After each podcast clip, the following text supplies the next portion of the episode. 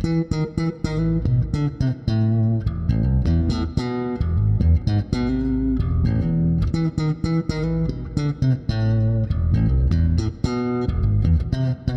слушаете «Так дела не делаются» – подкаст о корпоративной культуре.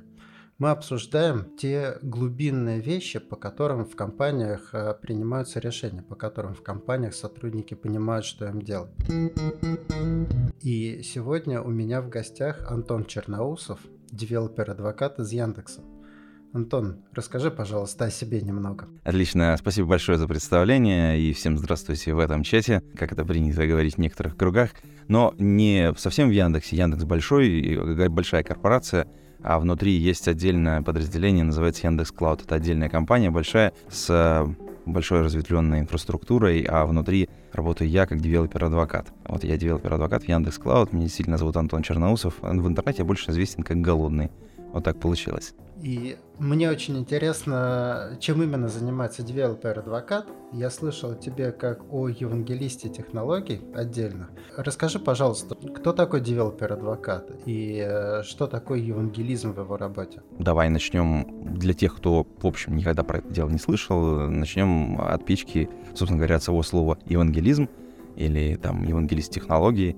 Это в некотором смысле начальная стадия представления технологии наружу в некотором смысле это такая заявочка от компании, какая-то идея, про которую мы говорим, обсуждаем для того, чтобы заразить массы направлением тем, которое только-только начинается. И одна из частей моей работы, особенно когда я пришел в Яндекс Клауд, была связана с евангелизмом направления serverless в России и э, развитие serverless сообщества, и это до сих пор остается частью моей работы, э, достаточно важной, что для меня serverless, э, именно само, сам, сам подход и сама идея, она меня так заразила, и это позволило мне именно за счет вот этого заражения так много продуктивно для него сделать для этого направления.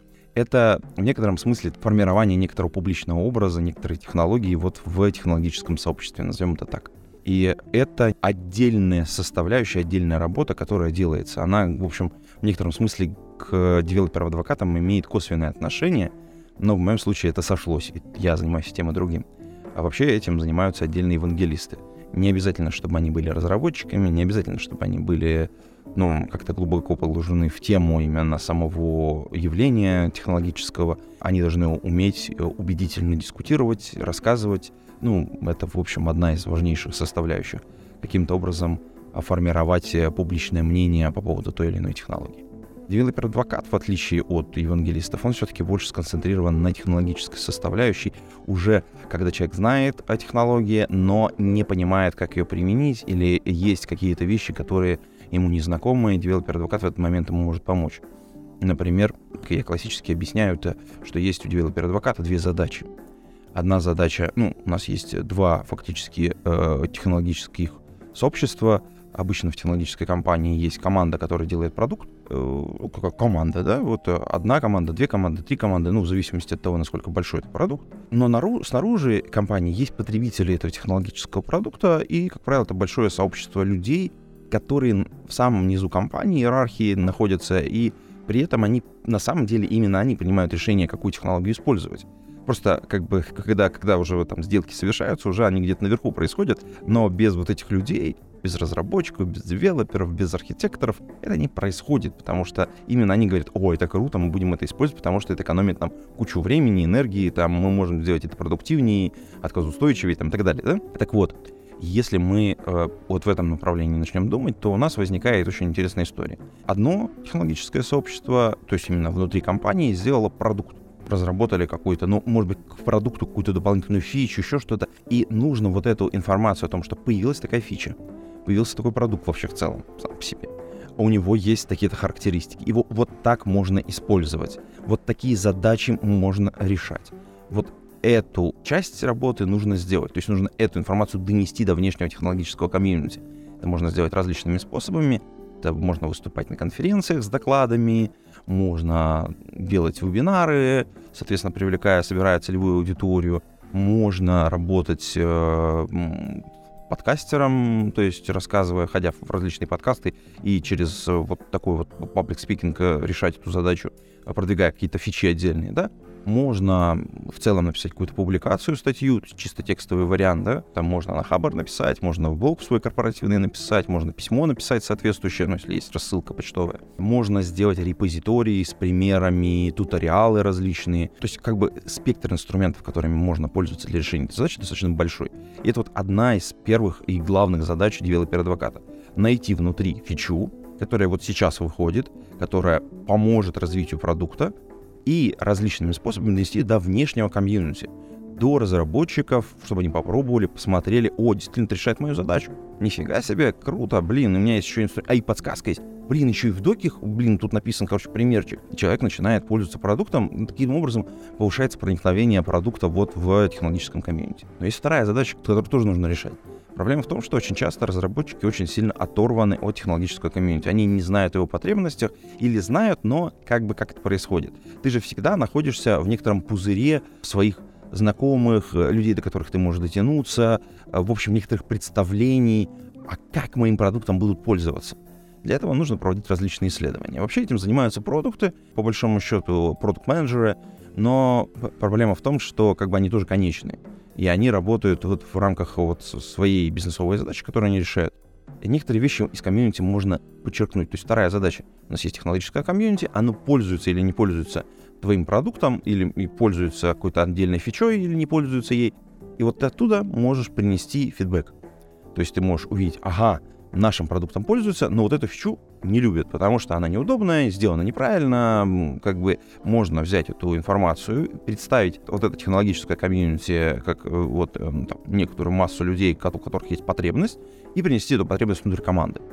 И тут ты выступаешь как бы на, на стороне, вот э, ты как, как developer advocate, ты как адвокат представляешь интерес вот этого внешнего технологического комьюнити, тем разработчикам ты говоришь, ребята, смотрите, наш продукт, блин, все классно, но вот этой фичой не пользуются. Они пользуются, потому что, блин, вот неудобно, вот это не работает. Тут, тут не такой вывод сделан, давайте вот эту штуку поправим.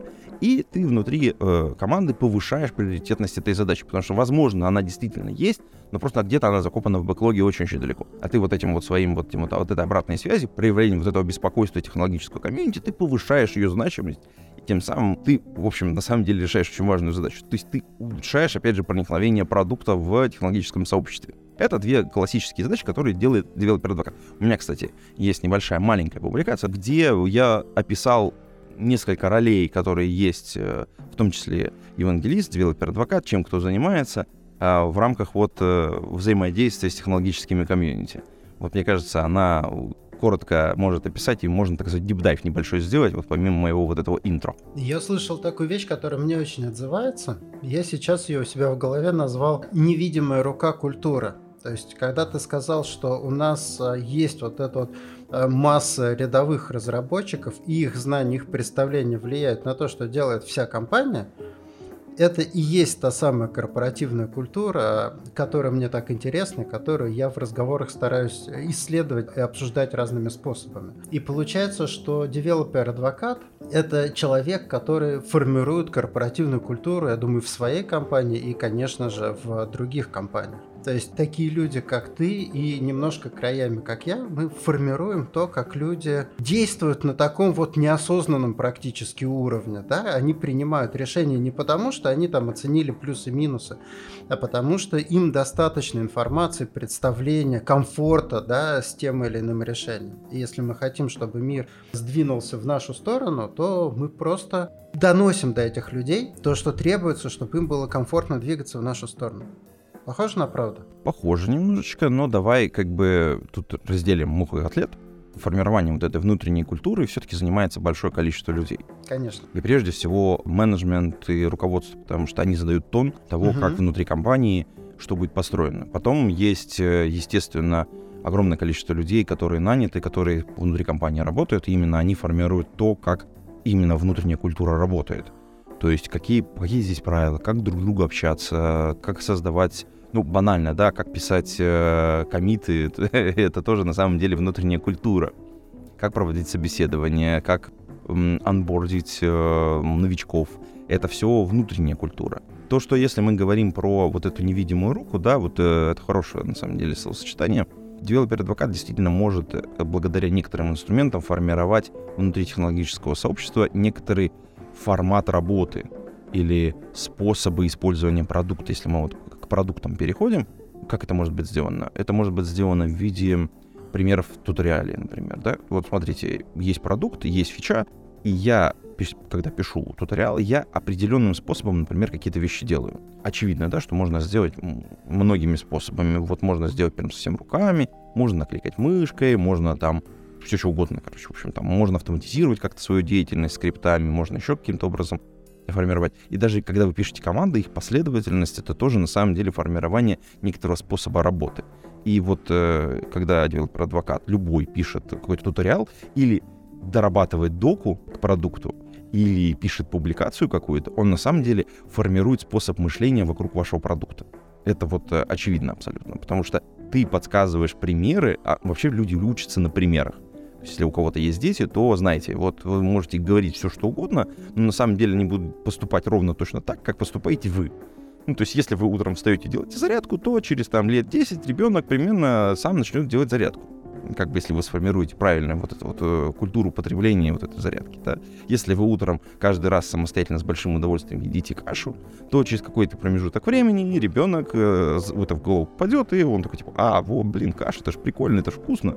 У меня ребенок, например, дочь, ей там 8 лет уже, вот, и она утром встает и говорит, я хочу папину кашу. Вот и все. То есть, как бы она не ест нигде кашу, кроме как вот ту, которую готовлю я. Она может сама приготовить, и у нее даже тоже неплохо получается. Но вот для нее вот большое удовольствие, когда для нее приготовит папа.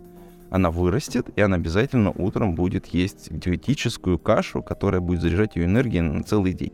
Это вот пример того, как мы формируем на самом деле культуру. Developer advocate делает ровно то же самое написал туториал, написал последовательность команды, люди будут именно эти команды копировать, вставлять и постепенно использовать. Понятно, что есть какая-то внутренняя привычка использовать какие-то свои приколы, я не знаю, банально, да, вот сохранять переменные куда-то в окружении. Вы же можете сделать это в виде отдельного файлика, делать торч какой-нибудь, да, вот рядышком source положить и торчить его. Тюк-тюк-тюк-тюк-тюк.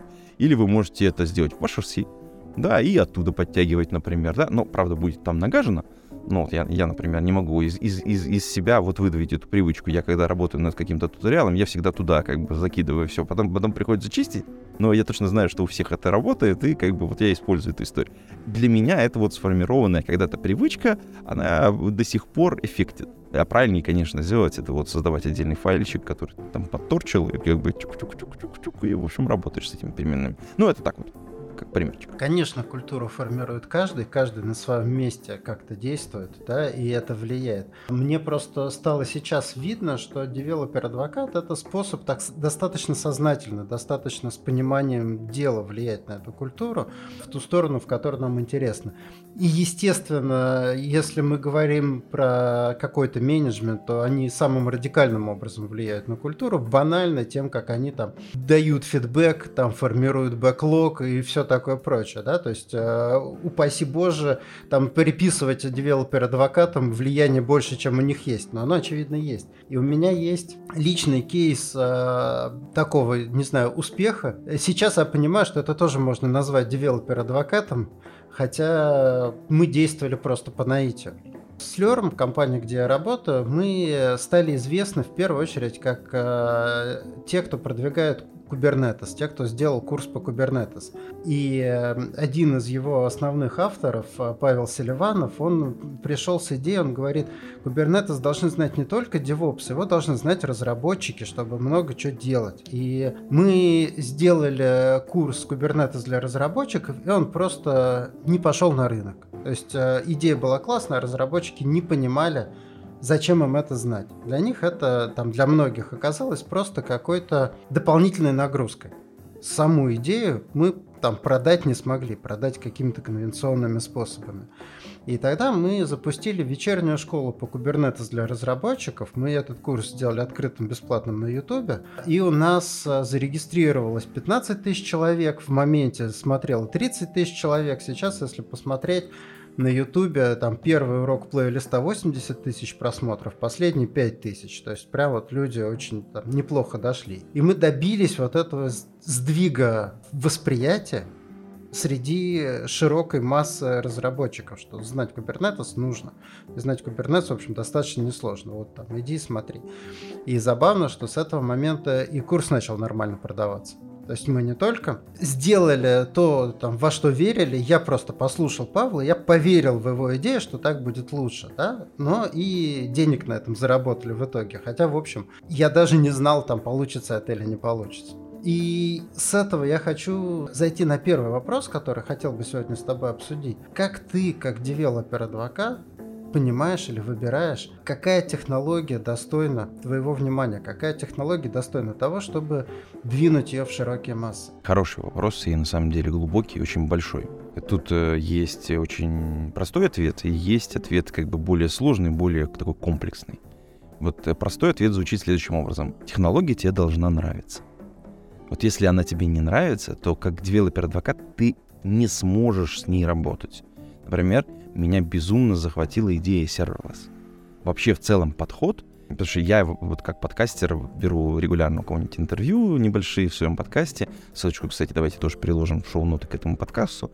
Приходите, подписывайтесь. Можно подписываться на Телеграм, чтобы новости периодически читать. И там периодически какие-то вещи вкидываю. Вот. Но, понимаете, один из моих гостей как-то сказал, говорит, а знаешь, вот за рубежом очень хорошо двигается тема серверлесс. И как-то, знаешь, так тук-тук-тук-тук-тук-тук. Я вот, насколько помню, это Женя был Потапов из э, компании эти суммы. Вот, и я такой думаю, о, блин, это что, какой-то новый термин, я его как-то, ну, слышал, но не посмотрел. Я пошел и просто влюбился. Я прочитал все, что там было вокруг написано. И буквально через, меньше, чем через месяц э, я начал работать в Яндекс Клауд уже именно конкретно по этой тематике. Ну, все совпадения случайны. Все совпадения случайны, как вы понимаете, да? И э, именно serverless — это идея, которая меня захватила. Понятно, такие идеи у каждого человека есть.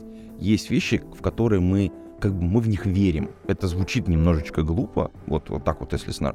Но есть вещи, которые вам нравятся. Вот, например, я люблю работать в среде IntelliJ IDEA. Я верю, что это офигенный продукт. Я, ну, то есть это внутренняя какая-то убежденность, и там любой практикум, который я провожу или его делаю, я всегда использую для этого, собственно говоря, IntelliJ IDEA. Например, недавно был у нас практикум по разработке интерактивных приложений с использованием веб-сокетов для, ну, как бы в архитектуре serverless. Там для этого был сделан туториал, последовательность шагов, то есть записано огромное количество видео, то есть двух, два часа он идет, то есть ну, ну, при этом мы не успеваем в эти два часа уложиться, но мы даем некоторую базу ребятам, чтобы можно было пользоваться сервисами в экосистеме serverless.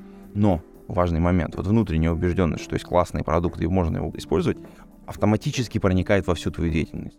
Ты про это говоришь, ты про это думаешь, ты, ты про это пишешь. И если есть такая технология, вот это вот первый кандидат на то, чтобы продвигать это дело. Потому что, как правило, если вам что-то нравится, вы в этом начинаете разбираться. Причем очень быстро. И начинаете разбираться глубоко. Это не значит, что это там, не знаю, серебряная пуля и вот э, типа только-только это. Нет.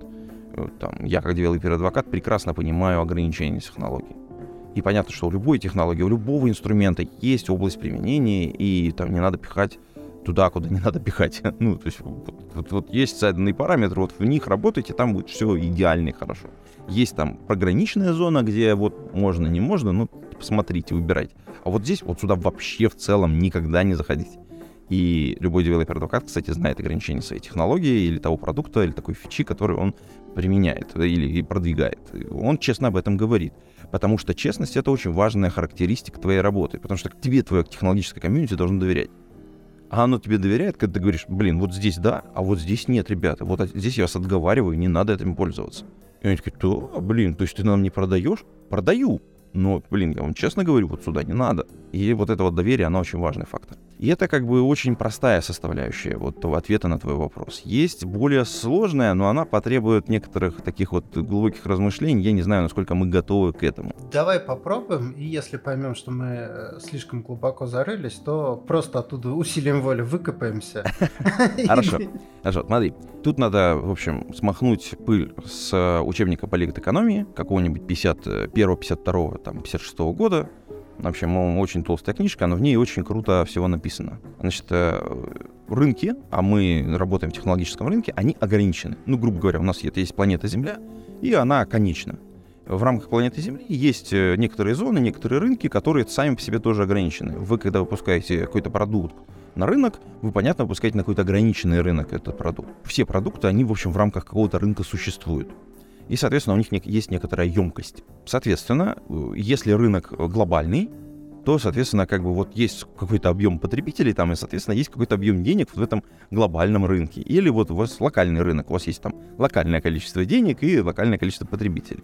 Соответственно, есть технология, которая выпускается, которая вам нравится, и вот она может быть глобальная, локальная, то есть вы должны четко понимать вообще область ее применения, рынок, на котором она может быть распространена, и, соответственно, масштаб э, бедствия, который может случиться в случае, если вы впишетесь в, собственно говоря, продвижение вот этой конкретной технологии.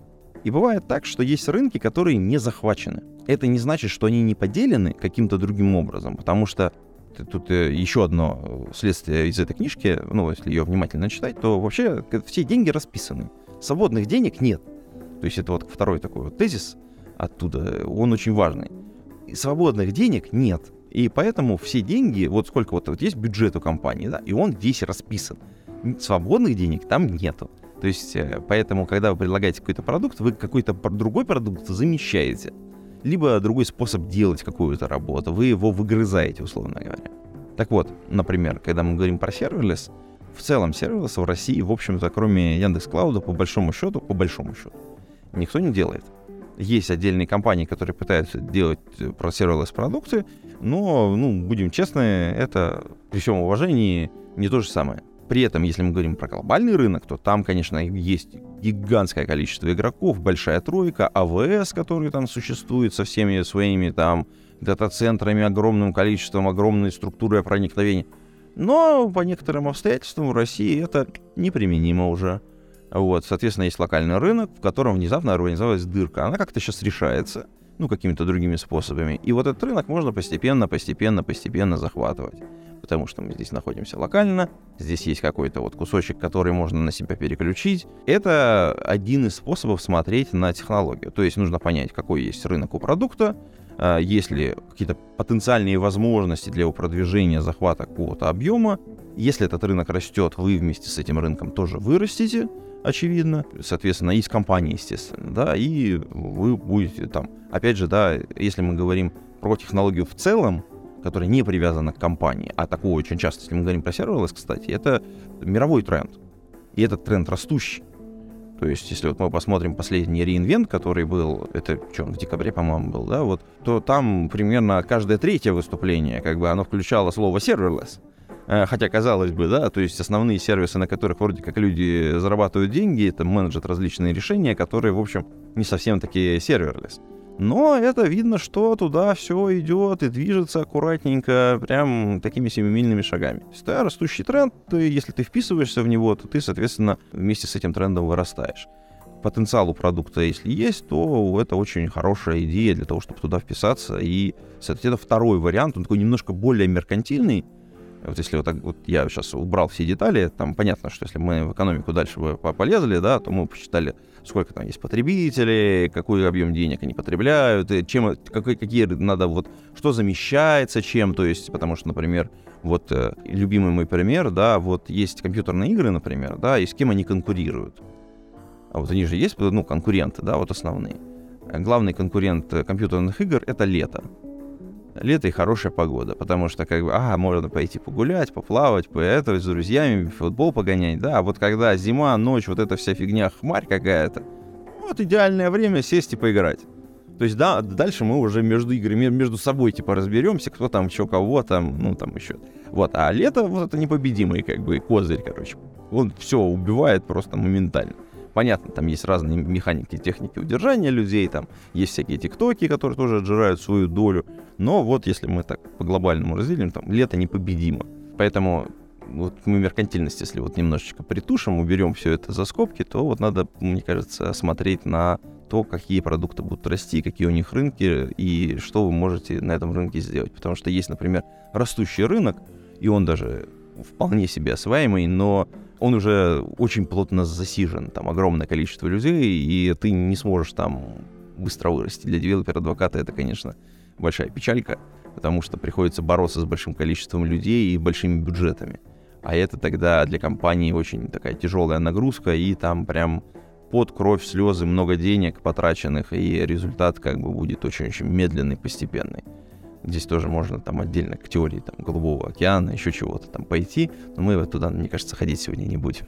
Да, мне очень, кстати, понравился подход сине-красного океана. Это то, что происходит сейчас, например, с чат GPT, когда с одной стороны полная пустота, с другой стороны туда устремляется сразу такое количество людей, там, компаний, решений, что уже никакой синевой не пахнет пустотой.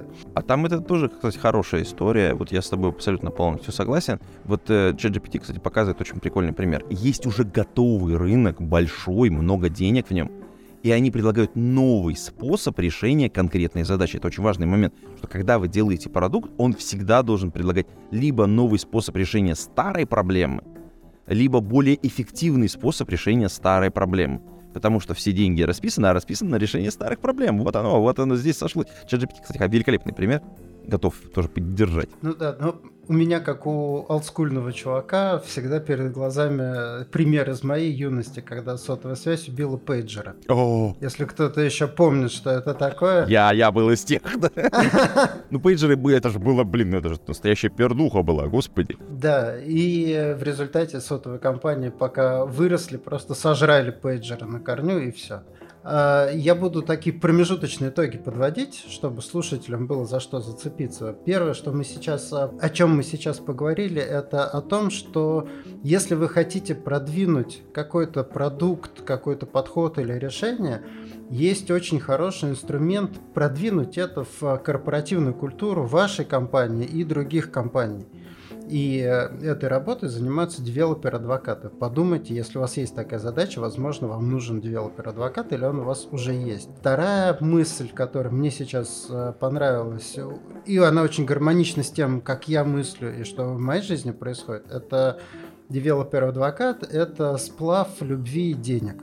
То есть это профессия, это процесс, который появляется там, где есть личная любовь к какому-то решению, и там, где есть понимание, как мы на этом заработаем. Понятно, что это может быть не гарантированное понимание, да, не на всем, что я продвигал как адвокат, хотя никогда так себя не называл, да, я заработал, но, в общем, в основном и в целом, это всегда история про то, что я люблю и что я понимаю, я на этом могу заработать. Все, супер, я готов двинуться вперед. Мне это очень э, отзывается со всех сторон, и это очень хорошо объединяет вот это вот личное как человека, да, и корпоративные, как там потребности компании. Понятно, почему я трачу на это силы, понятно, почему компания готова финансировать эту работу. Да, есть, есть такая как бы история. Она на самом деле у многими разработчиками воспринимается немножко болезненно, что вы тут пытаетесь нам что-то продавать. Ну, это правда. Угу. Надо очень четко понимать, что девелопер-адвокат в некотором смысле это маркетолог, только такой технологический. То есть приходится осваивать вот эти вот инструменты на стыке разработки и маркетинга. Потому что ты не можешь не пользоваться ими, потому что это действительно работает. Кто бы ничего не говорил, реклама работает. Просто как бы другие способы есть рекламы, вы, вы просто ее по-разному потребляете.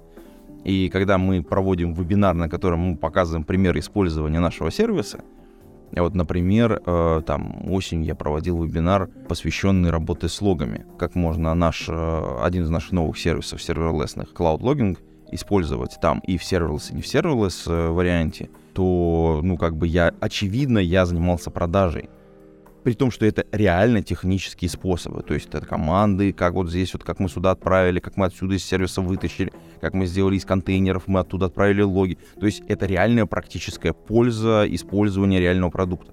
Но то, что реально потом люди начнут его использовать, они действительно начнут за это платить, ну, понятно, да, там эти данные, которые лежат в итоге там в Object Storage или в Cloud Logging или еще там каким-то образом отправляются, это же углубление потребления продукта.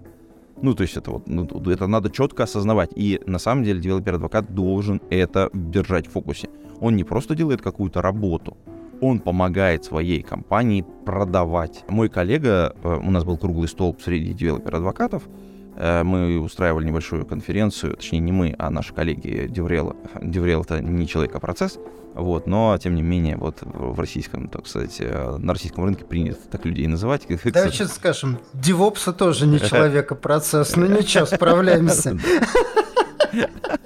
Да-да-да. Так вот, мы проводили небольшую конференцию, сделали там круглый стол. Я, кстати, вот э, небольшую публикацию на эту тему э, выпустил, тоже, наверное, давайте приложим. Обязательно. Собрал с этого круглого стола какие-то вот цитаты, в общем, некоторое представление о том, что мы, что, о чем мы говорили. И э, один из моих коллег, был Церковский, сказал очень важную штуку. Что на самом деле мы работаем, ну, как девелопер-адвокаты, как евангелисты, супер холодными людами на любой конференции. Мы взаимодействуем с разработчиками, мы с ними разговариваем на технологическом языке, и на самом деле мы им в некотором смысле в голову кладем представление о нашем продукте. После этого будут другие касания. Будет э, реклама, маркетинг, баннеры, вебинары, еще что-то. Но в итоге, в конечном счете, это поможет там, нашим сейлзам где-то на самом высоком уровне иерархии компании продать наш продукт. Потому что в какой-то момент времени человек придет в компанию и скажет, смотрите, классный продукт, я его использую, мне очень удобно, супер комфортно, и более того, я экономлю кучу времени надо брать. ну, это вот грубо вот так вот произойдет, просто это происходит постепенно. Это не то, что ты там типа, а, срочно купи, срочно купи. Нет, это не так работает. Это, это вообще отложенная на годы операция иногда может быть. Давайте честно скажем, деньги это кровь бизнеса, и там, где деньги текут, там все расцветает. Там, где денег нет, все засыхает и гибнет. Поэтому, конечно, когда мы что-то продвигаем на рынок, когда мы что-то создаем, мы хотим деньги, мы хотим ваши деньги дорогой слушатель, если ты сейчас нас слышишь, знай, я хочу твои деньги. Если ты захочешь их занести в нашу компанию, я буду очень тебе благодарен и с громадной радостью их приму. В обмен на что-то, что для тебя будет ценнее, чем та сумма, которую ты нам отдашь. При этом для меня девелопер-адвокат, по крайней мере, то, как я этот процесс воспринимаю, организую в своей компании, это очень экологичный способ маркетинга. То есть вот я встаю перед тем, что я могу там, в продвижении какого-то, допустим, курса, который я сделал, ну, э, всадить миллион рублей, допустим, да, я могу за этот миллион а, купить кучу, там, например, контекстной рекламы, которая вас заспамит и будет постоянно лезть вам в глаза, купить, э, например, интеграцию у какого-нибудь популярного блогера, чтобы когда вы там смотрите видосик, она выскочила вам, типа, приди на курс, а могу провести э, какую-нибудь вечернюю школу или большое открытое мероприятие, которое просто поможет вам, э, если вам это интересно, чему-то научиться и изменить свою работу. Внимание, вопрос, а что более экологично? Ну, это ты абсолютно прав, экологичность это супер важная история, это этика в некотором смысле, и это часть этики любого девелопера-адвоката. Внутри все должно вскипать, когда ты делаешь что-то не экологичное, что-то, что, что, что нельзя делать. Иначе просто как бы ты потеряешь доверие того технологического комьюнити, с которым ты работаешь. А если ты его теряешь, а как в чем смысл твоей работы? Ты, они тебе не доверяют. Ну, нет, ну то есть как бы здесь, здесь очень важно вот это вот именно вот, это, вот эта связка, что ты напрямую, глубоко, лично погружен в то самое технологическое комьюнити, ты знаешь огромное количество людей, они тебя знают это, кстати, безумно круто, когда ты там выступаешь на конференции, а люди подходят и говорят, блин, а мы смотрели ваш вебинар два года назад. Ты такой, два года назад, ребят, ну, ты понимаешь, да? Mm-hmm. То есть это безумно крутое ощущение, и оно помогает на самом деле тебе двигаться дальше и не выгореть на самом деле. И вот эта погруженность, она, конечно, требует от тебя экологичности. Ну, ты прав абсолютно. Мне, знаешь, какой вопрос интересен? А вот твоя личная глубинная мотивация, чтобы заниматься девелопер-адвокатурой, или как правильно назвать это? Девелопер адвокаси. Ну, да. на, русский ну, не переводится. Они не, переводи, как, не переводимые, да? Непереводимые, да. Вот. А заниматься вот этим самым а, и заниматься евангелизмом, да? Почему из всех занятий, которые можно там для себя выбрать, ты выбрал именно это? Эм, это хороший вопрос, эм, потому что свою работу я начал э, очень-очень давно, там, по-моему, в 2000 году я впервые написал программу, мне безумно за нее стыдно. Там я заработал первые настоящие деньги, тогда это было 500 рублей. Каждый раз, когда я сажусь писать какой-нибудь туториал или что-нибудь там, какую-нибудь программку небольшую, я обязательно вспоминаю эти 500 рублей, мне не хочется, чтобы было опять стыдно. Поэтому большая часть э, уроков, которые написаны, я проверяю там, чтобы они стопроцентно работали, чтобы там было достаточное количество пояснений. Иногда не хватает времени, чтобы сделать прям совсем хорошо, но тем не менее. Например, последний практикум, который вот мы делали, обсуждали, немножечко закидывал про него. У меня специально была девушка, которая только-только вот, ну, выходит на технологический рынок, и она полностью вот с нуля, она не знала облака абсолютно, она этот туториал сделала. Понимаете, да? То есть, как бы, если она может это сделать, то без подсказок, без дополнительных, это значит, что туториал достаточно для того, чтобы человек, который, в принципе, владеет облаком, хоть чуть-чуть, мог это, с этим справиться. Ну, как бы уровень там, по подготовки уже достаточно. Можно, можно дальше не улучшать. То есть, как бы, хотя мы, как всегда знаем, перфекционизм, давайте вот здесь допилю, здесь допилю, здесь инструкцию расширю там, и так далее. Вообще, в целом, кажется, что есть э, много типов работ, которые можно делать я и был и разработчиком, и системным администратором, и тогда не было девопсов, вот, но тем не менее. Была, значит, история, связанная с продуктовой разработкой, и руководил коллективами различными. И, вы знаете, есть очень важная история. Можно все, что ты делаешь, немножечко разложить на те вещи, которые полезны ну, условно говоря, вот есть вещи, которые я умею. Нарисуем bubble какой-нибудь, да, кружок. Я умею вот это, вот это, вот это, вот это, вот это. Там вот облако тегов будет огромное. Есть вещи, за которые платят. Ну, прям нормально так. За какие-то больше, за какие-то меньше, но тем не менее, вот платят. Это другой bubble на самом деле. Он тоже большой, огромный, и они как-то пересекаются с друг другом. Потому что, например, вот я, например, люблю заниматься столярной работой различной, да, вот там взять рубаночек, мне, кстати, недавно пришел новый рубанок, вот, и построгать. Это, кстати, снимает стресс, очень круто и вообще супер замечательная работа, но за это платят сильно мало, скажем так. Ну, либо моего уровня профессионализма недостаточно. То есть я умею, но платят мало. Есть вещи, которые востребованы. То есть вот если мы еще как бы вот кружочек нарисуем, которые нужны. А есть вещи еще, которые э, тебя делают счастливым. Ну, в некотором смысле. Там вот есть такая замечательная фраза, нужно делать то, от чего внутри дзынкает. И вот мне кажется, что вот на пересечении вот этих вот э, баблов, их можно еще другие нарисовать, да, вот появится такое вот крошечное пятнышко, то, что вам нравится делать, за что платят, то, что вы умеете по-настоящему делать, и от чего внутри дзынкает. Вот, вот если вот так, то как бы очевидно, что вот там будет 2-3 дела, э, какие-то прям вот, э, которые вам прям реально нравятся реально за них платят. Вы в них профессиональны или вам хочется больше, больше быть профессионалом в этой сфере. И вот вы тогда начнете этим заниматься и будете счастливы на самом деле. Вот эта вот проблема выгорания, она никуда не исчезнет. Это можно выгореть все равно, но тем не менее она станет сильно меньше. Вам на работе будет сильно комфортнее, потому что будете заниматься любимым делом, а это мы на работе проводим, на самом деле, огромное количество времени. И работа в некотором смысле будет частью вашей жизни, несмотря на то, что, как говорят, там нужен там work-life balance, э, ну, будем честными, фигня какая-то. Нет, это правильно, да, когда ты на работе там э, точишь гайки, да, и как бы вот ты закрыл, за, за проходную вышел, там ты всю работу там оставил. Но в нашей интеллектуальной сфере, к сожалению, очень сложно как-то оставить мозги на работе, ты постоянно думаешь о рабочей задаче, ты про нее переживаешь, ты как-то придумаешь какие-то варианты. Один из моих э, руководителей как-то сказал, все лучшие идеи в моей работе пришли мне, когда я мылся в душе. Да-да-да. Ну, и да, это действительно так. То есть, как бы, выбегаешь, это срочно надо делать вот это, вот так, вот, э, и, и, и там вот этот голый мокрый человек с ручкой и да, да, блокнотом быстро-быстро-быстро пытается записать то, что пришло в голову. Если вы представили эту ужасную картину, то пытайтесь забыть. Белая обезьяна, не думайте о ней. Знаешь, мне очень отзывается. У меня есть э, такое мнемоническое правило, давай так это назовем, которое я рассказываю своим коллегам. Из него куча исключений, их легко там можно найти, но в целом, в среднем по больнице оно выполняется. Ваша зарплата зависит от того, на жизнь какого количества людей вы влияете. Ну и понятно, что это влияние может быть как очень большим, так и очень маленьким, да, то есть можно чуть-чуть повлиять на жизнь жизнь миллиардов или очень сильно повлиять на жизнь десятков, но в целом а, ваша оплата труда – это такой вот интеграл вашего влияния на других людей. И а, с этой позиции, конечно, работа девелопер-адвоката, она громадное влияние оказывает на людей, и поэтому за эту работу, я так понимаю, готовы хорошо платить. Я сам не устраивался на эту работу, честно сказать, да, но подозреваю, что это весьма-весьма хорошо оплачиваемая история. Это я для тех, кто сейчас размышляет, а не посмотреть ли в эту сторону,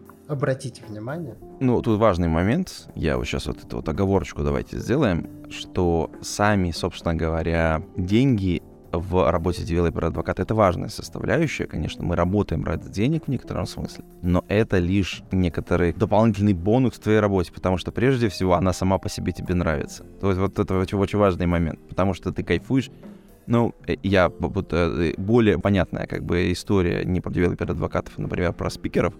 Есть серийные спикеры, которые регулярно выступают на конференциях. Вы думаете, зачем они это делают? Дело в том, что когда ты выходишь на сцену, и у тебя удалось выступление, ты испытываешь колоссальное удовольствие.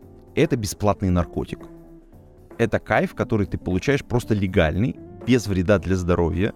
И это такой прилив эндорфинов, что ты просто там дофамин просто зашкаливает. Ты, ты, ты, ну, знаете, вот есть вот этот вот классический мем, когда это Тони Старк стоит, вот раскинув руки, и там сзади там этот и Ерихон взметается в воздух. Вот, ты такой, типа, да, я смог. да, и вот это вот ощущение, мы ради него работаем на самом деле. А то, что как бы там деньги приличные, это тоже правда, но как бы это вот бонус. Приятный. Знаешь, я, наверное, уточню свою здесь, не знаю, немысленную даже оппозицию, с которой я там на это зашел. Я сейчас обращаюсь в первую очередь к тем, а, кому сама эта работа отзывается и кажется интересной. Они просто не подумали о ней или не выбрали там попробовать и посмотреть в эту сторону. Потому что, очевидно, те наши слушатели, которым неинтересна в принципе такая работа, они кайфуют от того, что пишут код, от того, что делают большие инфраструктуры, от того, что управляют командами и так далее, и так далее, они не сидят и не думают, а там я перекинусь-ка я в девелопер адвоката, там больше бабла, да? А вот а, те люди, которые услышали в твоих словах что-то, что им отзывается, что резонирует с ними, да, я хочу накинуть дополнительный мотив для того, чтобы они посмотрели, подумали, там, поискали вакансии или поговорили с руководством. Из разряда «ребята, бегите сюда, тут много вкусного». Хотя очевидно, что начиная с определенного уровня, деньги вообще перестают быть движущей силой э, нашей работы. У меня есть такой образ, который я рассказываю известная шутка. Девочка говорит мальчику, вам парням кроме секса ничего не нужно. Парень не отвечает. Нет, нам просто без секса остальное не нужно. Эм, и деньги в моей жизни играют ровно такую же роль. Я думаю, в жизни подавляющего большинства тех, кто там дошел до какого-то уровня. Деньги нам не нужны. Понятно, нам без денег остальное не нужно. Мы редко там работаем бесплатно, хотя на самом деле и это бывает. Если какая-то идея там меня захватывает, я с удовольствием вкладываю в нее свое время, свои силы, а иногда и свои деньги, просто чтобы посмотреть, что из этого получится. Но в целом понятно, что остальное очень важно в работе. И жизнь слишком коротка, чтобы не заниматься тем, что делает нас счастливыми. Я, по крайней мере, я вот кайфую от записи подкастов и от общения с интересными людьми. Вот мы тут сидим. Все так, все так. Мы поговорили о том, а, какую роль евангелист э, и developer advocate играют в бизнесе. Э, мы поговорили про саму природу евангелизма и продвижения технологий и developer advocacy, как это правильно сказать. Вот мы поговорили про личный выбор, а как мы выбираем, стоит ли вам посмотреть в это, да, и я хочу эти темы немножко поженить, поговорить вот о чем. Как developer advocate и бизнес находят друг друга. Как вот появляется этот момент, когда человек и компания встречаются и начинают совместно работать в твоей практике, потому что, повторюсь, у меня такого не было, я то, чем занимаюсь, это естественное продолжение там моей роли в компании, я был одним из четырех людей, кто стоял у основания компании, да, в первые дни ее существования. И поэтому там, моя роль, естественно, растет из того, что происходит. Вот, я ничего про это не могу сказать. А есть ли у тебя чем поделиться на эту тему? Кажется, тут есть две ну, классические как бы истории. Первая классическая история связана с тем, что кто-то должен знать о том, что ты умеешь делать эту работу. То есть есть рынок, он достаточно ограниченный, и э, мы, в общем, в принципе, все друг друга плюс-минус знаем. Соответственно, когда компании нужен developer advocate, то вот как бы ты приходишь к такому developer advocate у и спрашиваешь, а вот, вот нужен вот человечек вот с такими характеристиками, умеющий вот в это. И он такой говорит, так, ты знаешь, вот, вот есть вот такой человечек и такой человечек, и они могут делать эту работу. И, наверное, им даже понравится, потому что это часть их интересов. Потому что, как мы вот говорили ранее, для developer а advocate а это важно, чтобы это было изнутри. Ну, вот я, кстати, сейчас словами э, Баруха Садогурского сказал, кстати, который тоже известный в э, российских кругах developer advocate, который как раз и говорит, что кто-то должен знать про то, что вы умеете. Поэтому, если вы что-то умеете, рассказывайте, показывайте и своим коллегам, друзьям. Это обязательно будет замечено и кем-то будет использовано для того, чтобы продвинуть вас на должность developer advocate а в случае, если такая вот позиция открывается потому что я тоже пришел в Яндекс Клауд по рекомендации. Просто люди знали, что я этим занимаюсь, что мне это нравится, и такие, типа, а вот у нас есть человек, который умеет в этом. Да, давайте его брать. А, да, ну там, там потом длинный этап собеседования, там, ну, со всеми вытекающими последствиями, как бы, но, тем не менее, как бы вот эта вот рекомендация первичная, как грубо говоря, там, зачем нам неудачники, вот резюме, посмотреть на него внимательно. Вот, это, это очень важно. Это как первая составляющая. Поэтому примеры, да, например, любой человек, который выступает многократно на технологической конференции, он вообще потенциальный developer advocate. То есть вот можно открывать список, смотреть. Человек, который регулярно пишет на Хабр, тоже потенциальный кандидат. Человек, который помогает организовывать, собственно говоря, какие-то мероприятия, вебинары, сам участвует э, в организационной деятельности, тоже, в общем, потенциальный кандидат. Человек, который регулярно записывает технологические подкасты, берет интервью, сам участвует, на какие-то темы рассуждает, тоже человек, который умеет учить людей, потенциально, в некотором смысле, тоже developer advocate.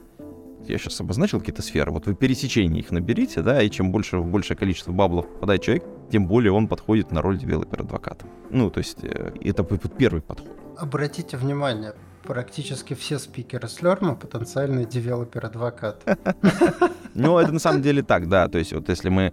Э, здесь был упомянут э, в подкасте Паша Селиванов, он же фактически developer advocate в некотором смысле. Он, правда, сейчас работает у нас в Yandex Cloud в качестве архитектора, а, но тем не менее, вот э, часть его работы видно, что у него душа лежит к этому, то есть Kubernetes продвинуть, а давайте... Он, он, он действует как developer advocate. Если бы была возможность, я бы его, вот, так сказать, э, мигрировал на должность девелопер-адвоката, но архитекторы не отдадут мне его. В общем, там это Рубилово. Да. Да, я тоже еще раз скажу громадное спасибо Паше Селиванову. Его энергия, он был как раз одним из тех четверых, с кого начинался Слерм, и его энергии очень много в том, что мы делали тогда и делаем сейчас. Если бы у истока стоял другой человек, у нас получилась бы какая-то другая компания. Поэтому, Паша, тебе самое хорошее пожелание, самое теплое, как это сказать, самое теплое чувство. А, и вторая есть как бы вот история, она связана именно с э, технологическими навыками, которые есть, и с пониманием, что можно человека вырастить изнутри. Я вот сейчас э, Пашин пример привел, да? На самом деле, если вы посмотрите внутрь компании, то прежде всего надо посмотреть на своих людей – потому что вы их знаете, а помните, да, я описывал два типа работы, которые делал developer advocate. То есть он изнутри своей компании, э, изнутри команды технологической достает какие-то инсайды, понимание, а вот сейчас будет фича, вот выйдет, можно уже, как только ты понимаешь, что она вот выйдет, ты можешь уже начать готовить какие-то материалы. То есть тебе нужно быть хорошо адаптированным внутри вот этой внутренней культуры, внутренней среды, быть принятым, и те люди, которые уже работают в вашей компании, это вообще, кстати, люди, с которых можно начать поиск. Потому что если у вас есть человечек, который хорошо выступает, он говорит, пишет, интересуется, активно себя проявляет во внешних коммуникациях, э, и при этом он технологически подкован в ваших продуктах и в разработке, ну, это вообще кандидат.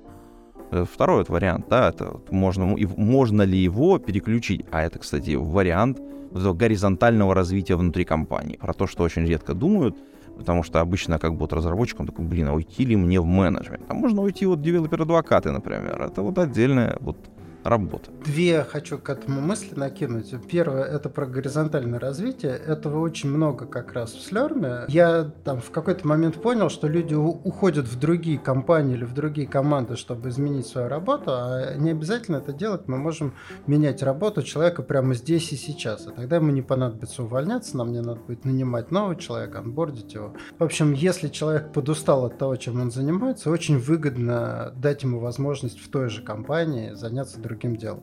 И вторая вещь, если посмотреть на то, что ты рассказал с позиции как раз того самого сотрудника, который думает, а не стать ли мне девелопер-адвокатом, то самое простое, с чего можно начать, это взять какую-то интересную вам идею и продвинуть ее в собственной компании.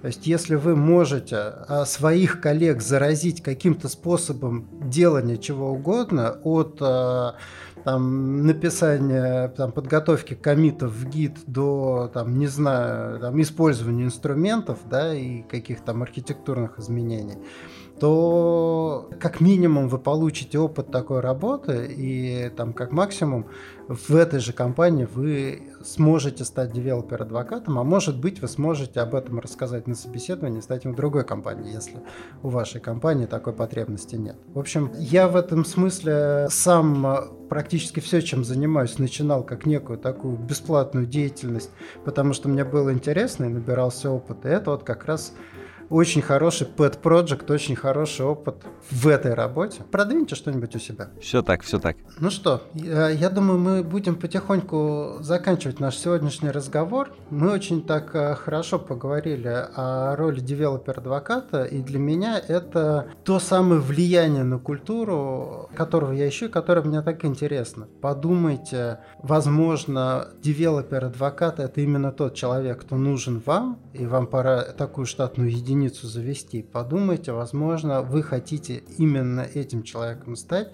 и вам пора какой-то опыт соответствующий начать получать или там э, контакты соответствующие заводить. И, наверное, все остальные, кому это не интересно, подумайте, где вы контактируете с такими девелопер-адвокатами, какую ценность из этого можно извлечь.